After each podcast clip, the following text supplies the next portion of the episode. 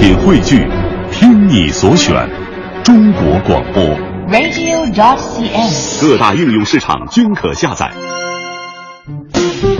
心中有节奏，耳边有远方，真的不需要每个人都懂。那些气味相投的人自然会明白。生活就该有韵律，有温度。有腔调，有感觉。京城文艺范儿，北京青年的文艺生活手册。文艺生活手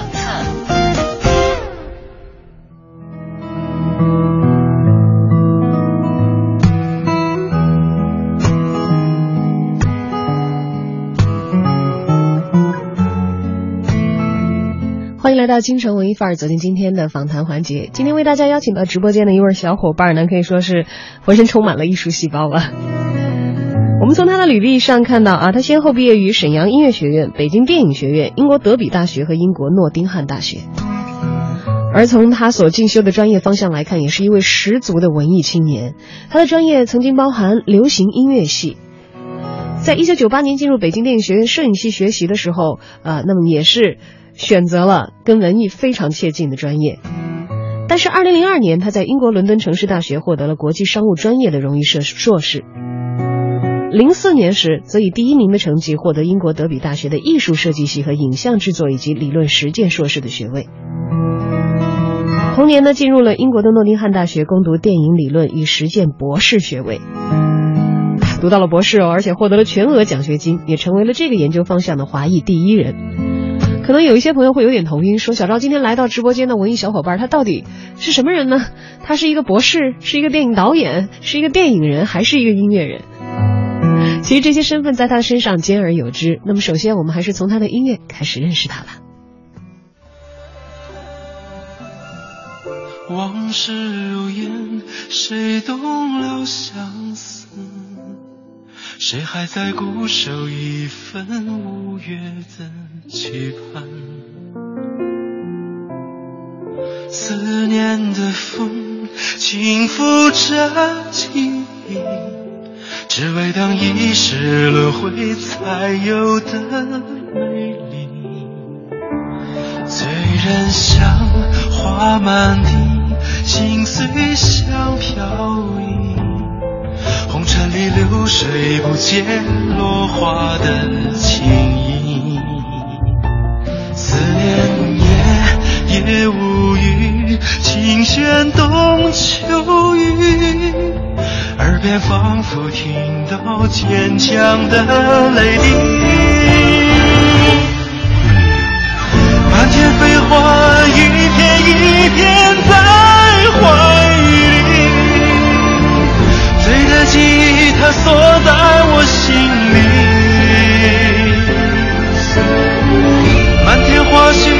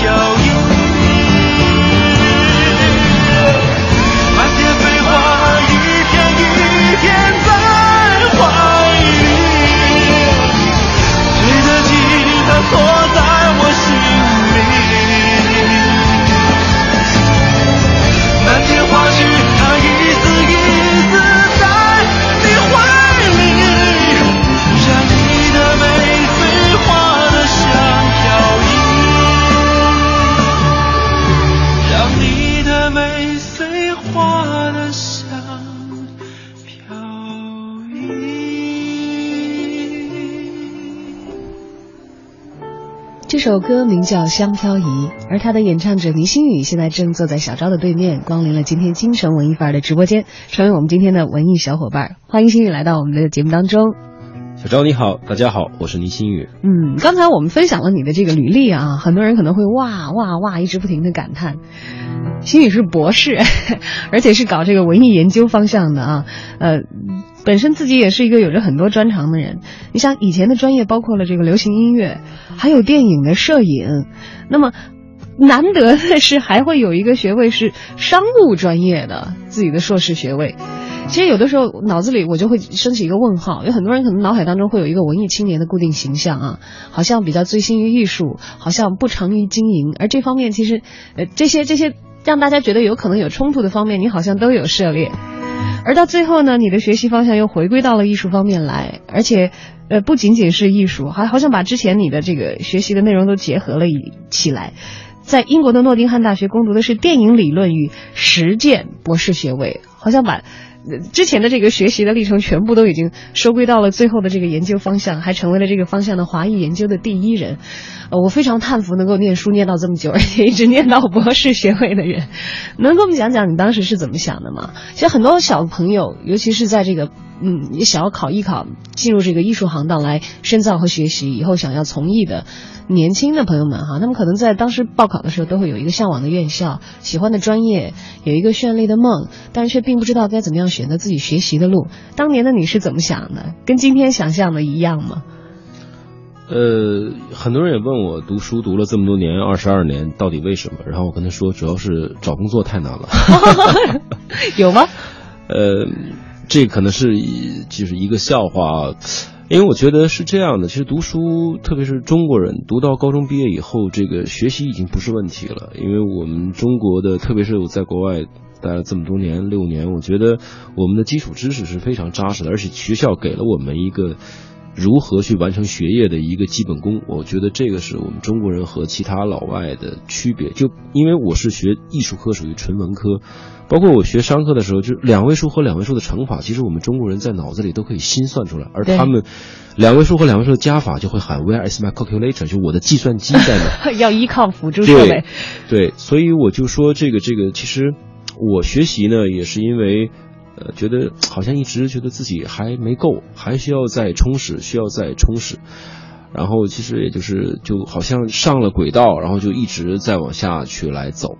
呃，我觉得。跟年轻朋友去说的话，我想就是说，真的是这个上学和读书，在你年轻的时候是非常重要的。因为有的时候，有的知识你可能觉得当时学你没有用，可是过后过后沉淀下来，你会觉得它会对你的你的某一个思维方式或者是一种生活的态度，会起到一个决定性的作用。嗯，到了一定的年龄，有了一定的阅历的时候，再回头来看自己，其实，在学习上下过的功夫，很多东西它不会是白费的。是的，是的，我觉得就包括。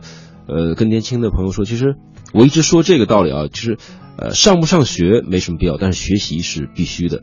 呃，上不上课也无所谓，但必须要毕业。你 一定要好好的，呃，给自己这个研究出一套学习的方法。是的，那最关键要有这样的一个兴趣啊。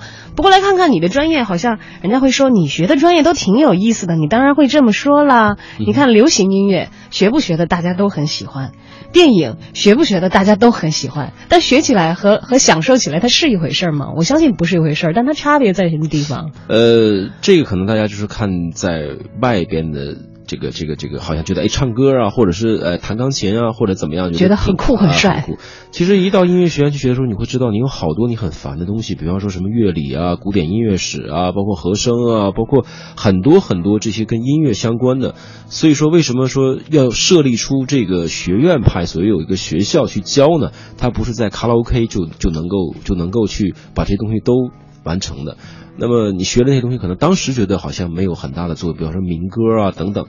可以当你处理音乐作品的时候，你会觉得哦，原来是这样的，你会找到它的根，嗯，可刚毕业的时候，你为什么没有呃成为一个职业的音乐人，就在实践的道路上走下去了呢？因为我们知道，其实沈阳音乐学院也是一个呃国内一流的非常知名的音乐学院。对我那天刚好有个朋友发给我一张帖，就是中国的这个艺术院校排名，整个十五名，非常靠前的啊，一个十五个，十五个里面电影学院是排名第一，嗯啊，然后这个音乐学院排名第十三，好像是就沈阳音乐学院。然后我也是很有幸，就是我读的艺术院校都在这十个五个里边，对。然后其实我一直是给自己定位，就是我不是那种特安分，就每天就是上课呀去，所以说我也在电影学院学习的时候，我也并没有放弃或者放下音乐的去学习。那个时候也在呃一家唱片公司，然后也做歌手，然后也在 Channel V 做主持人，其实一直也还跟这个去相关。呃，只是我在去英国的时候，那个时候不得不去放下了一个呃演艺的一个生涯，因为你要再去学习嘛，呃，所以我可能呃到最后，为什么刚刚你说到读到博的时候把这都归拢到一起了？我觉得其实电影呢，它无非就是呃声音和画面，那就音乐和画面，所以我把这个两个给它结合到一起来，我最后去去去有一个完整的一个句号。嗯，其实每一项自己都曾经在之前用了很长的时间细心的研读过，系统的了解过他们的知识，而且与此同时没有放弃过实践，在一边上学的时候也一直都投身于艺术实践的活动当中。而心宇呢，也是一个非常爱进行音乐原创的一个人，他不仅写词，而且这个写曲子，自己唱自己做啊。我们先来听听他的一首歌，叫《爱你怎么看》。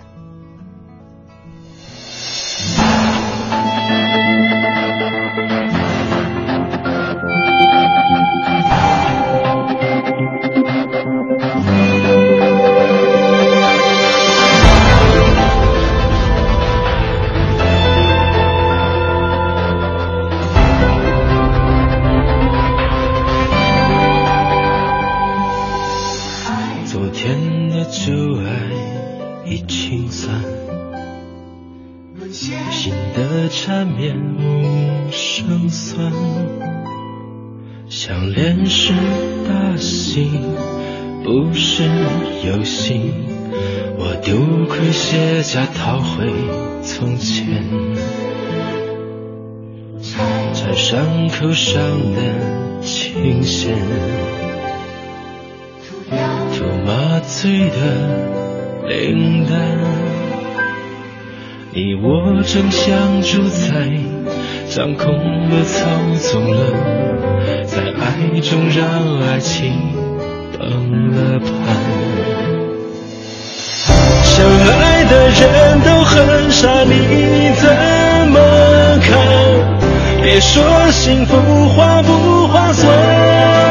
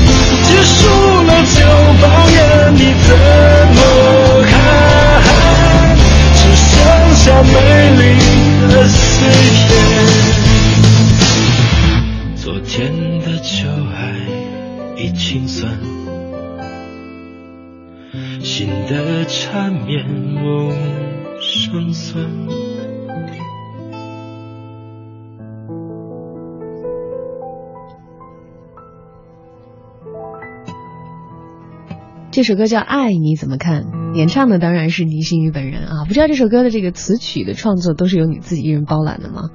呃，这首还真不是，嗯 这首是呃我的两位很好的音乐人朋友去来帮我做的，呃，一个叫铁石亲夫，一是赵小元老师啊。然后说到这个刚刚好你播出，我今天来的路上知道，也可能是刚注意到，明天是白色情人节，对，三月十四哦号。然后爱你怎么看？刚好送给这个咱们所有的朋友们。其实我想，可能大家如果有兴趣的话，可以在网上去看到这部《爱你怎么看》的微电影。然后虽然只有二十二十一分钟左右吧，里边包罗了大概有六段不同的爱情故事。然后大家可以看看，其实世间的爱情真是包罗万象。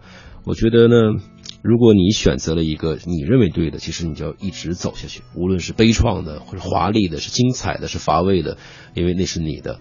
我觉得应该是最美的。哎，恰巧是赶上白色情人节，嗯爱你怎么看》这首歌其实是呃为《爱你怎么看》这个微电影同时创作的是的，是的跟这个微电影的内容相配合，就又回到刚才心怡所讲的，他的创作都是依靠着声和画 一起来进行的。而《爱你怎么看》这个微电影会讲述六个不同的爱情故事，难怪在这个歌里具有这么这个强的一个概括性啊，就描述了很多种爱情当中的状况。但是其实这个问题我也特别想问一问这个坐在我对面的心宇，呃，作为一个艺术这个创作人来说，其实有很多时候我们可能会非常的敏感，但是有一些问题是这个不得不去思考的，因为在这个思考当中可能就会触发一些灵感，然后就会以这个艺术作品的形式来作为回答。这歌词里我看到有这一句说说相爱的人都疯狂，你怎么看？是啊，你怎么看？呃，我觉得该疯狂就疯狂吧。对，我觉得是的，因为呃，其实有的时候感情东西，你如果太用理性去控制，我觉得是很残忍的，而且它也丧失了本身给人类的这种情感的释放的点。如果你加以控制，我觉得会有点太残酷了。嗯，但是有些时候说说不定还是应该控制一下，因为有的时候如果太不加以控制的话，会容易这个被自己已经呃太过极端的一些情绪，会把人引向一些这个不可回头的一些道路。当然，在英国也有不爱江山爱美人的，把王位都已经给辞辞去了的。嗯我觉得嗯那他就是为爱疯狂了。哎，我觉得可能是有些人他会把爱情当做生命中是最重要的一件事情，超过他的事业，超过他的所有其他的东西。那还是看爱你怎么看。所以他其实这个东西是一个无解的，所以才会有一个这样的。然后里面会有六段故事啊，当然六段的故事都是我都由我去演，从十六七岁一直演到了七八十岁。哎，这个有点难呢。这个一般来说，呃，一人分饰 N 角色就挺有考验的了。嗯，这个从十几岁到七八十岁的话，对，从高中生啊，然后一直演到七八十岁，然后都有不同的这样的。其实可能再说多，可能不如大家去去去网上去点击去看一下，它就是六段完全截然不同的爱情故事。嗯，这个故事里的人，你所饰演的那个主角，呃，你喜欢他吗？呃，或者是我喜欢哪段故事是吧？我觉得我最喜欢就是七八十岁的那一段，哎，为什么会喜欢一个老者的故事？因为我觉得在这个故事中，他们两个人牵手走了四十几年，然后依旧还在一起，而且是在这个呃老奶奶的生日的时候，呃老爷爷去送了她花，结果把花拿来的时候，她已经睡着了，然后就用被子给给她盖一盖，就是很温馨的。哇，你说的我我想哭啊！我本来还在还在得意，我说你看我成功的让林心雨剧透了，结果没想到这个结尾是如此的凄婉啊。不过这个明天白色情人节也是一个大家可能会频繁提及爱情词汇的这样一个节日。对除了常规的一些商业消费之外，嗯其实可能我们更应该回归到这个节日最为温情的本质，对，去给爱情这首歌在卡拉 OK、在 KTV 也都有，大家可以去作为互赠的这个这个白色情人节的歌曲啊。那来点唱一下啊，爱你怎么看？是的，很有意思啊，微电影，呃，其实在这个《爱你怎么看》之前，可能新宇也从事过一些这个微电影的一些拍摄啊。对不知道最早的作品是哪一个？呃，微电影就是从回国之后第一个拍的就是呃，其实我没那么坚强啊、这首歌呢，歌词也是我我来完成的，然后嗯，他就是讲了一个一个也是一个爱情的一个故事，然后就是一个男人，他是呃发现了一个和他前妻特别像的女孩子，因为他前妻因为车祸已经去世了。啊对，但是他最终还是没有选择了一个女孩子，因为他觉得他还要坚守这一份。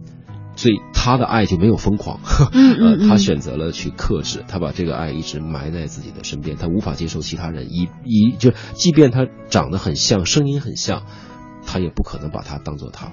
其实我没那么坚强啊，这个题目听到其实有点心酸呢。是，其实这就是一个他最后的时候，他对着自己前妻的照片说：“就其实我没那么坚强，不过我要坚强下去。哎呦，看不出来，这林心宇坐在我面前的时候是一个非常干练的这个嗯嗯阳光大男孩的形象啊，又高又帅的。但他其实他讲的这些故事全都非常的柔情缠绵，甚至是可能会触及到很多人的心底的那个那那个情感的那个意双鱼座的原因嘛，是吧啊多两面性可能表表里不如一。是不一样的啊。双鱼座的人有一些人很纠结的，你纠结吗？呃，我在有些地方会纠结，比方说饿的时候去选择到底是吃面啊，还是吃 选择？恐惧症对，呃，但是工作起来就一般不太会。是头脑比较清醒的人。，对我，我特别是以目的为导向的去来做一个事情，嗯，所以应该算是高效的那种实践派。呃，可能会是这样，因为我在读书的期间一直也在打工，所以说做每件事情我都是要单位时间产出单位的一个东西出来。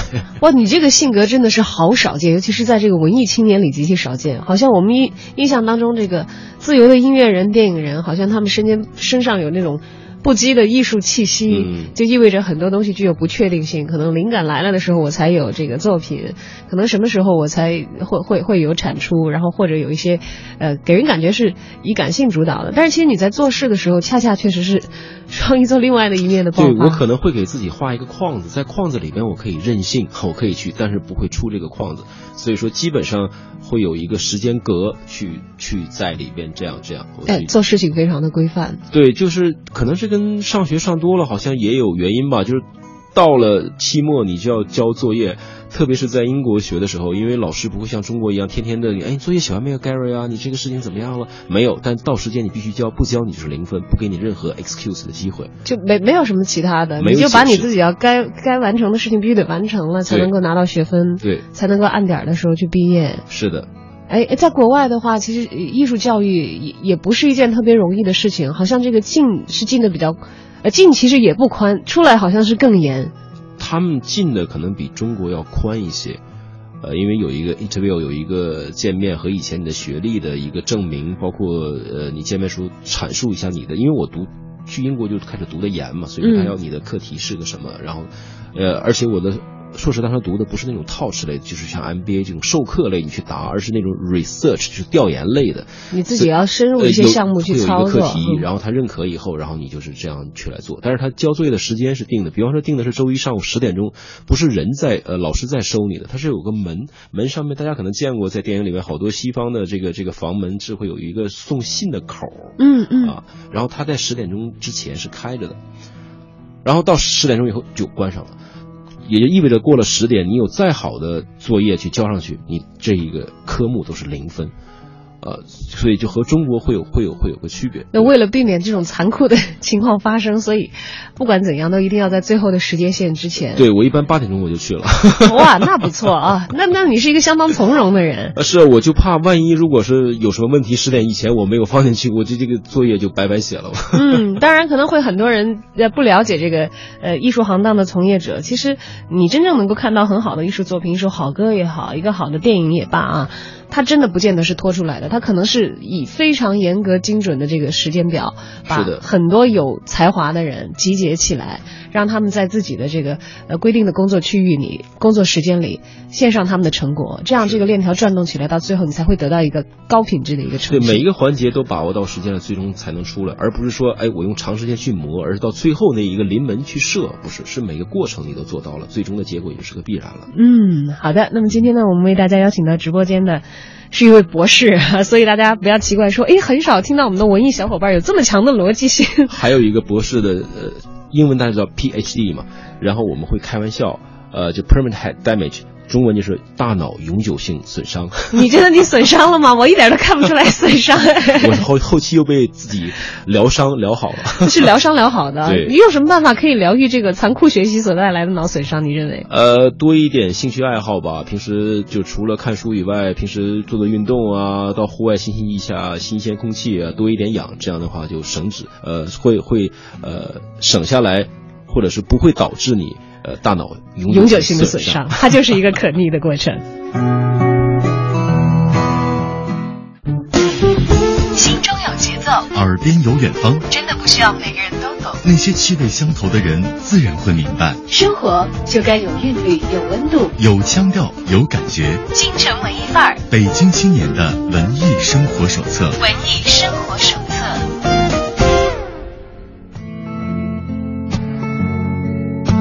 欢迎回到京城文艺范儿，在这一个小时当中，小昭和倪星宇陪你一起度过。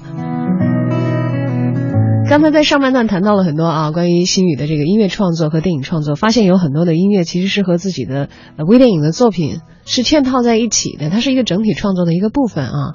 呃，在上半段我们其实提到了那个其实我没那么坚强这个微电影，而今天呢，呃，星宇也把这首歌带到了我们的直播间，现在大伙一起来听听看。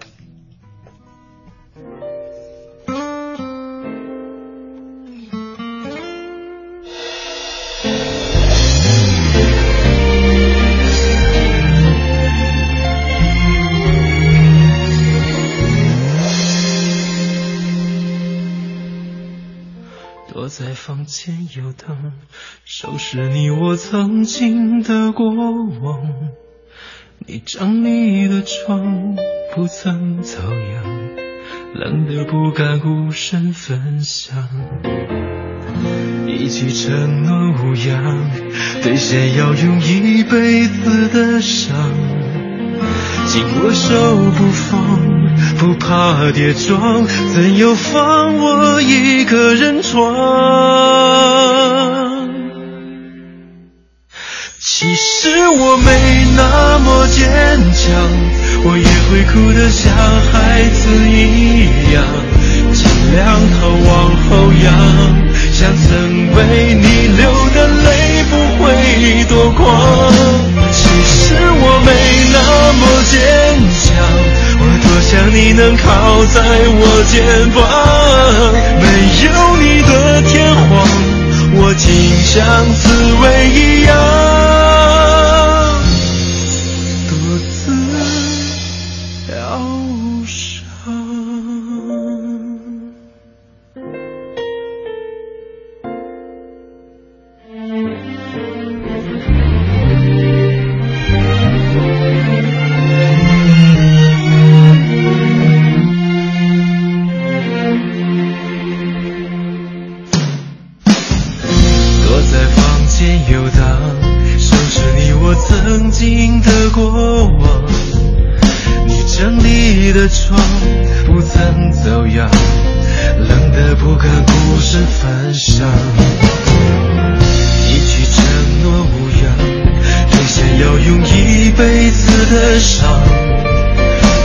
紧握手不放，不怕跌撞，怎又放我一个人闯？其实我没那么坚强，我也会哭得像孩子一样，尽量头往后仰，像曾为你流的泪不会多狂。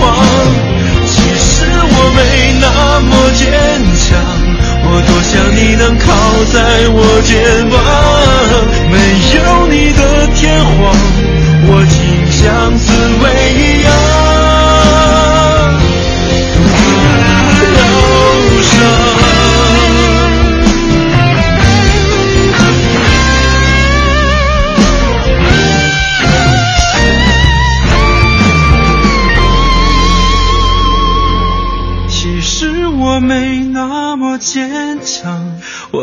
哭得像孩子一样尽量走往后仰想曾为你流的泪不会多狂其实我没那么坚强我多想你能靠在我肩膀没有你的天荒我竟像刺猬一样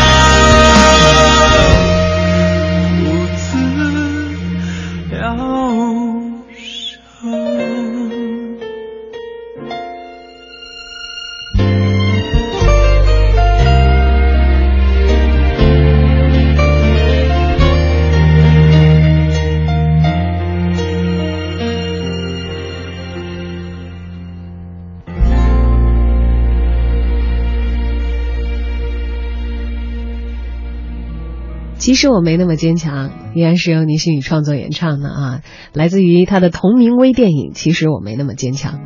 星宇在上半时段已经给我们剧透了这个故事了啊，而在这个微电影当中呢，星宇也是饰演的男一号。对对，这个男一号的就他的这个职业角色是什么？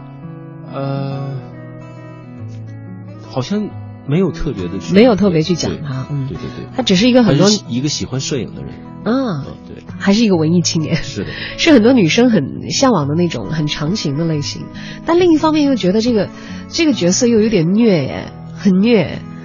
好像会有点对，他的爱人已逝，但是他永远停留在以前的这个爱情当中，自己没有选择去往前走了。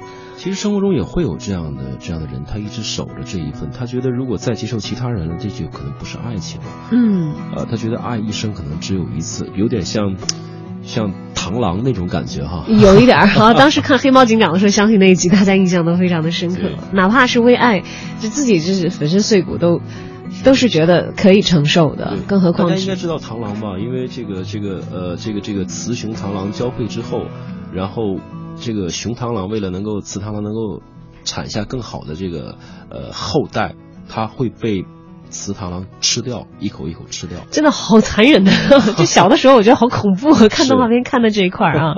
但是那是他们繁衍的一种形式，对在他们对对对我们影响到这个多愁善感的人类来看，觉得那是一种爱的表达，虽然残酷至极啊。嗯哼呃，不知道其实我没那么坚强，这个微电影和音乐也好，是怎么样让你兴起这个故事的创作念头的呢？呃，这还是团队的一个一个创作，然后大家坐到一起去来去来聊这个这个这个故事。然后当时也是呃说了好多，比方说这个歌词里边，我当时写了这个呃这个像刺猬一样独自疗伤。其实这个是给年轻人说，就是为为什么刺猬它会独自疗伤？因为它没有办法抱在一起取暖，嗯身上的事情太多了，所以说就是又到刚才说到白色情人节，就是大家可能又到一个情人节啊，然后大家在一起的时候，可能尽可能的包容别人，把自己的呃如何能取暖呢？就要把你的刺去掉，这样的话才会不要太强调自我。要把比较柔软的一面露给别人，大家都会比较容易靠近对方啊。对，我觉得爱有的时候可能是一种包容，是一种谅解、理解，然后这样的话才可能拥抱在一起，不然就变成很很孤立。包括人和人交往也是这样的。嗯，那么在这个其实我没那么坚强当中饰演的男一号，相信年龄的跨度就不会像之前所说的，啊对没有啊，你怎么看那么大了吧？是的，是的，他是一个这个从头到尾都是一一个一样的一个一个年龄段的，没有发生第二个人物。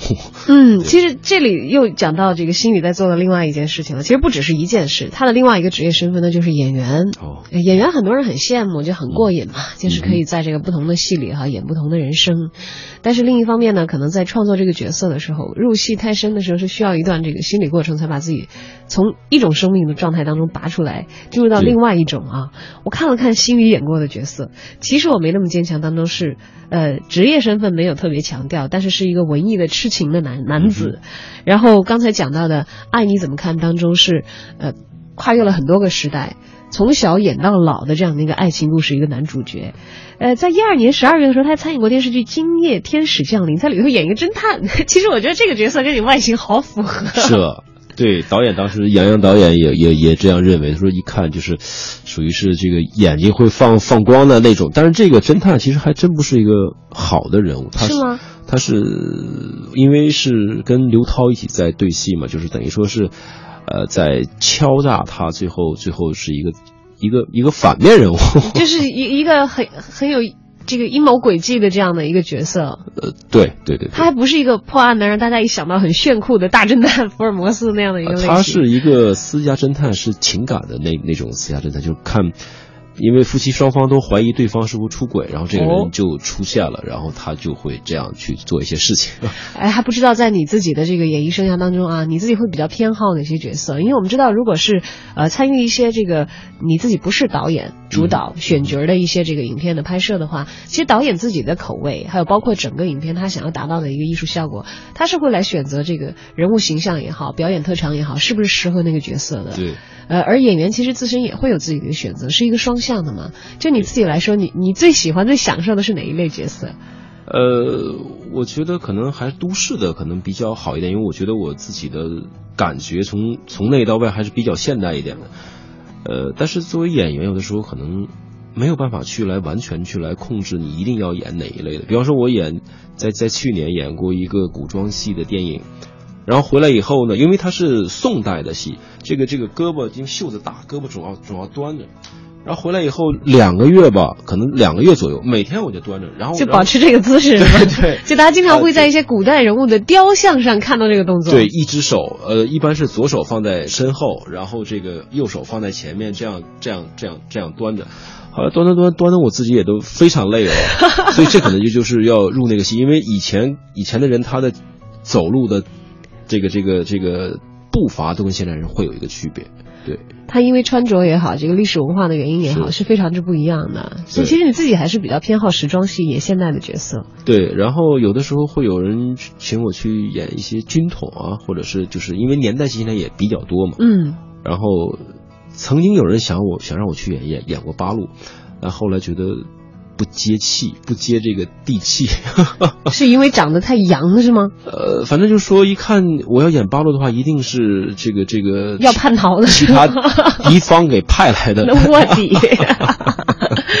哎呦，不不过确实这个星宇的形象的话，会让人觉得，为什么我刚才一看，我说他饰演侦探，觉得很合适。嗯，就是你真的特别给人留给一个非常 smart 的那那那种印象。哦是吗我觉得会觉得你你的脑子里会一下子装很多事情，难怪人家觉得你没有办法演一些纯正面的角色，好像总是会有想法很多的角色比较适合你。而在演过的这些戏当中，其实你自己最享受哪一类角色呢？正派也好，反派也好，时装戏是比较偏好的类型。有没有让你真的是演过以后那个戏，让自己觉得真的特别不一样？老是出不来，在情绪上对你来说是很重大的。不，有些事情我没法，就有有的戏的人物到最后我也没有进去到这个人物。比方说，我跟那个这话最好不要让那个戏的导演听到。对，不也也也可以，就是说像我跟韩雪演的有一部戏里面，就是说这个这个男人啊是非常的暖男，暖男到什么程度了？他由于喜欢这个女人，他可以最后把这个女人接到他身边来，然后这个女人肚子里带着别人别人的孩子来的，他都可以然后他去照顾，然后他就为这个女人做了所有的事情，就是父亲应该做的事情，他全部都做了，然后跟这个女人还没有结婚。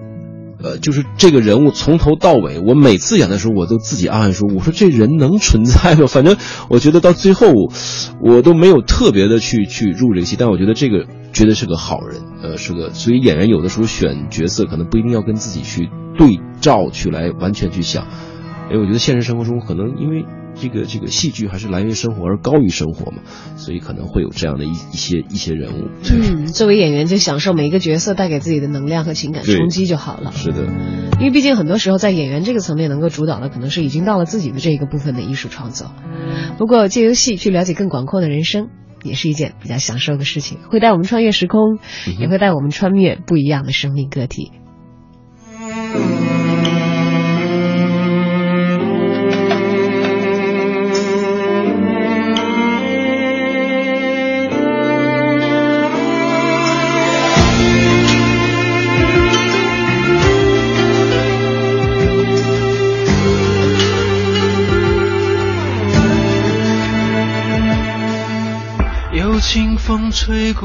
飘散的孤单，是情歌没有唱过的女孩，记忆中红妆素裹编织的无奈，虽暗夜无声无息动摇我脑海。问女何所思？所思是谁的爱？问你何所以？是给谁的关怀？有一件心事还没有来得及表白，连天的风也让我从梦中醒来。我爱花木兰，不用上树郎。我爱花木兰，坐在西阁。花木兰对镜贴花黄，我为花木兰做件最美的衣裳。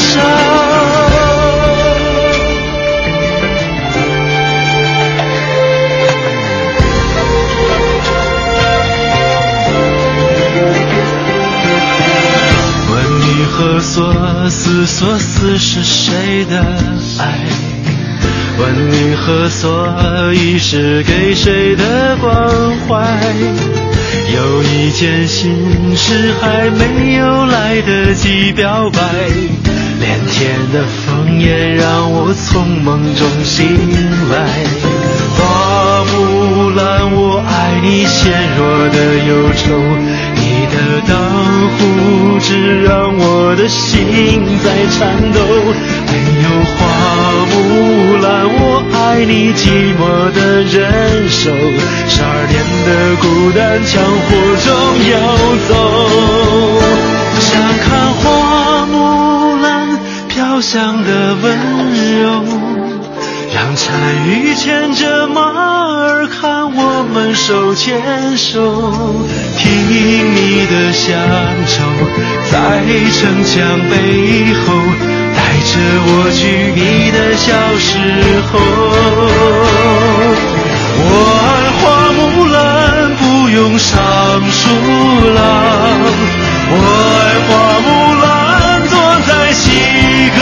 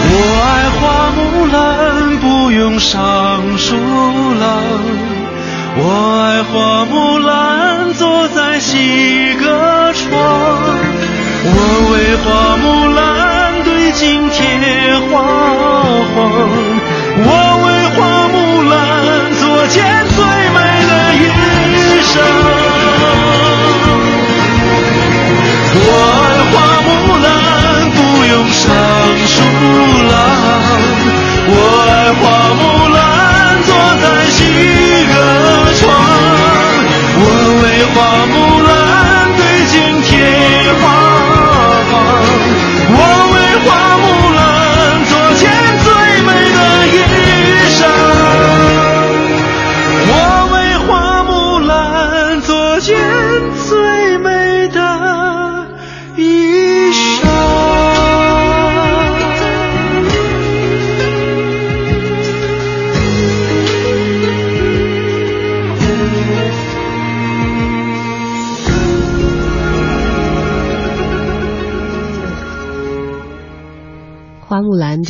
较具有古韵的一首歌了啊。当然，他在戏中也会时而以古人的面貌出现，虽然少一点啊，时而是在年代戏当中扮演一个一正一邪的人物。刚才其实关话筒的时候，心宇就跟我说说，哎，我我看到他的这个这个演的这个电影说，我说还真是看到有好多都是什么演反一啊、之类的。他说还真是，我很少出演这个纯正面的一个角色。那么在这个我看到你还演电视剧《女人不容易》，这应该是一个都市爱情题材的吧？对，今年九月份吧，应该呃应该在山东卫视就会就会去播。嗯，那这个里头应该没有所谓的正派反派之说了吧？对，这里边还是比较好的一个人。难怪你喜欢演时装戏。但是这个这个人呢，也呃是挺好，但是他动机有点由由于人家的这个这个呃女方的姥爷是一个司令员，所以他从警卫员最后变成这个叫叫叫叫外孙女儿的爱人，应该叫外孙外孙女婿啊，对对对，最后最后变成外孙女婿，可以，所以他还是有图谋的，但只是这个人并没有坏在戏里。哦，他不是一个坏人，但他可能也是这个动机有一点点不纯。对，呃，有点像这个莫泊桑写的《俊友》，也叫《漂亮朋友》中的那个那个那个男主人公。嗯，女人不容易，九月份的时候上啊，大家还有的等。不过其实想想这个黄起来也快，半年的时间，对因为有一些戏现在在播的话，其实意味着很早以前可能就已经拍完了。对，是去年十二月底呃拍完的。嗯，那还有一个惊悚电影，我看到了《鬼影危机》。啊哈。哎，惊悚电影拍的时候惊悚吗？呃，还好，因为人多嘛。人少是不是都会觉得惊悚？呃，当然我还记得有一场戏是就是呃，这个这个要进到一个一个黑黑洞里面去，然后这个呃导演事先呃布了一些这个这个死人的骨头，当然是假的，是泡沫做的，但是他没有跟我们说他买了一些真的蛇在里边。然后他机器已经架好在里面，就说我们就进去就就可以了。我们把每个人的词想好，然后进去。结果我进去以后呢，因为里边比较暗嘛，我脚踩到一个软的东西，我还以为是什么棍子，结果这个这个这个我踩着踩着就觉得有点不太对，一看我。呃他们买了大概二十多条蛇吧，当然他已经做了处理了。对啊，然后当时我那个反应就真的是就就一一，因为我也不清楚他把那个蛇已经处理过了，我还以为是不咬人的吧呃对，或者怎么样的。但是这这一条拍完以后，我哎我说不对，我要重新拍。导演看了回放以后说，哎这个就是最好的，特别真实，够不不用 特别真实。这个《鬼影危机》惊悚电影的话，那惊悚的场面其实大家都会非常的好奇。嗯这个这个电影是时装戏、古装戏、呃，应该是年代戏，年代戏啊？对，它是讲在呃抗日战争胜利之后到解放前那三两年的啊，所以你还是演坏人吗？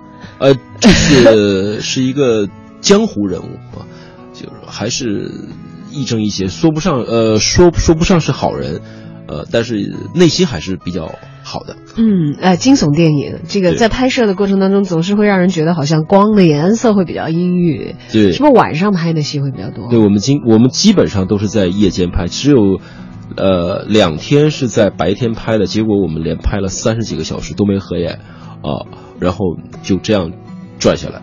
哎其实拍夜戏对于演员来说还挺挺挺挺考验的一件事呃，吧？特别辛苦。我觉得那段时间就觉得，因为人呃还是喜欢要有太阳的嘛。对，有正常生物钟每天就是一看天天快亮了就收工了，天黑了我们就开工。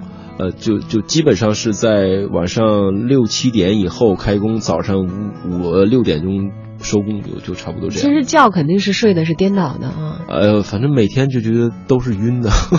拍电影和拍电视剧还特别不一样吧？呃，不一样，它区别是挺大的。因为电视剧可能，其实说说呃说白了就是电影是导演的一个作品，电视剧是演员的艺术作品。呃，因为在电影里面可能更多的是呃需要按照导演的思维，然后演员的台词本身非常少，他给你的支点就相对少一点。啊、你可能就是这种呃这种表演的上面东西要要多一点，而电视剧可能更多的演员他给了你台词，会支撑你，你有支撑点。呃，可能相对而言会更容易发挥一些。哦，因为其实，在外行人看来，觉得你们都是架机器嘛、搭景嘛、拍摄嘛，大不了可能投资制作大一点，景华丽一点，嗯人请的这个这个演员是片酬高一点的，啊、就没想到其实在这个拍摄的时候，真正在其中的人会觉得是非常不同的一种对。电影的镜头会更碎一些，因为它的节奏会更快一些。嗯，你是学电影出身的，电影电视你更好哪一个？